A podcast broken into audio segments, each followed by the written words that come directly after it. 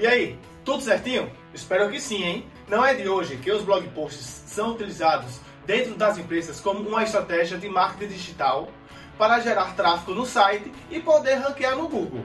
Com temas genéricos e institucionais, isso vai depender do funil de vendas utilizado na hora de fazer o planejamento. Esses temas podem tratar de problemas, dúvidas ou sonhos da persona. Esses conteúdos são ricos em informações para engajar com o leitor dentro do blog e poder gerar conversão de leads em clientes. Para que o conteúdo chegue até você através dos mecanismos de pesquisa, ele passa por um longo processo de produção. Dentro desse processo, existem muitas dúvidas e mitos sobre como conquistar a tão almejada as primeiras páginas do Google. E é sobre isso que vamos falar no nosso audioblog. Roda a vinheta! E aí pessoal, sejam todos muito bem-vindos ao nosso audioblog. E vocês já sabem, né? Só aqui você vai ficar por dentro de todas as novidades do mundo do marketing digital de uma forma bem rápida e fácil de entender. Bora lá? Na hora de colocar a mão na massa e produzir um conteúdo, essa é uma pergunta muito comum. Quantas palavras escrever? Mas calma aí, antes de chegar lá, precisamos explicar alguns pontos importantes sobre conteúdos curtos e longos. Primeiro, é essencial que você tenha em mente que um texto curto geralmente tem no máximo mil palavras. São textos mais objetivos e rápidos, mas isso não quer dizer que são conteúdos de baixa qualidade, ok? Apenas mais sucintos e específicos. Já os conteúdos longos podem passar até de duas mil palavras. Esses textos abordam o conteúdo de forma mais profunda, com foco em instruir o leitor e esclarecer todos os pontos a respeito do assunto. Não é aquele tipo de conteúdo que você lê em um minuto, sabe? No entanto, após a leitura, não restam mais dúvidas. Mas vamos ao que interessa. Qual dos dois tipos de textos possui o melhor desempenho? Se você utiliza as redes sociais, já deve ter notado que estamos inseridos em uma geração rápida e conectada, certo? As legendas no Instagram estão cada vez menores. Mas será que essa geração mais veloz reflete na produção de blog também? Essa é uma pergunta comum e há quem acredite que os textos curtos chegou para dominar todos os canais. Mas posso te falar uma verdade? Esse é um grande mito. Na hora de produzir um conteúdo, é claro que a quantidade de texto também pode impactar no seu alcance e deve fazer parte da sua estratégia. No momento de produção, o tamanho do texto precisa se encaixar com o objetivo de estar de acordo com os tipos de conteúdo. Mas espera aí, quando definir a quantidade ideal?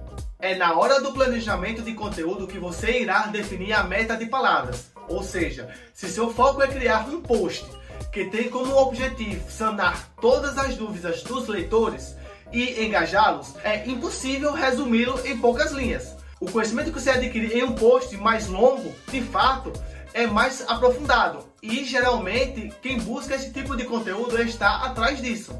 Um conteúdo mais rico e detalhado, certo? Mas e como funciona a pesquisa no Google? Se você está pensando em investir na produção de conteúdo para o seu site, já deve ter ouvido falar sobre as palavras-chave ou keywords. Em resumo, palavras-chave descrevem o seu conteúdo e são o principal termo de uma pesquisa. É por meio delas que apresentam o seu blog posts ao usuário conforme a sua busca. Seguinte, imagine a seguinte situação. Você está pesquisando quantas palavras deve conter em um blog post. De acordo com as keywords utilizadas no conteúdo, o mecanismo de busca vai identificar que essa página é relevante e ajudará a sanar a sua dúvida. Mas calma aí, não é porque elas podem contribuir para o melhor posicionamento que você deve abusar delas, certo?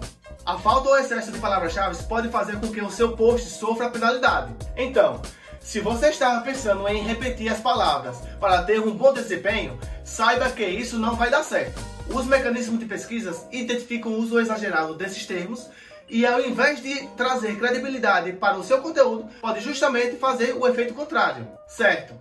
Mas como seu site aparece nos mecanismos de pesquisa? Se essa é uma das suas dúvidas, pode ficar tranquilo que vamos te explicar como funciona a indexação do Google. Quando o mecanismo de busca encontrar um post, ele passa por algumas etapas, como por exemplo, a fase de indexação. Em resumo, é fazer com que o seu site apareça no Google. Ou seja, através do algoritmo do Google, algumas verificações são feitas, assim como a qualificação de sua página. Depois desse processo, ela é listada na plataforma e fica visível nas páginas de resultados do mecanismo de pesquisa para o usuário. Nesse momento você deve estar pensando, como colocar o meu site no topo das pesquisas do Google? Acertei? Se você já escreve conteúdos longos e investe em um conhecimento aprofundado, mas ainda não conseguiu obter os resultados de pesquisas esperados, é hora de rever suas técnicas de SEO.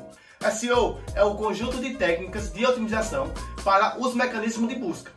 O foco do SEO é melhorar o ranqueamento do seu site nas ferramentas de pesquisas como o Google. Com a otimização de site, você não terá somente um melhor ranqueamento, como também gerar um tráfego qualificado, economizar no seu investimento, reforçar a autoridade da sua marca e poder melhorar a captação de leads. Mas afinal, por onde começar a fazer a sua otimização?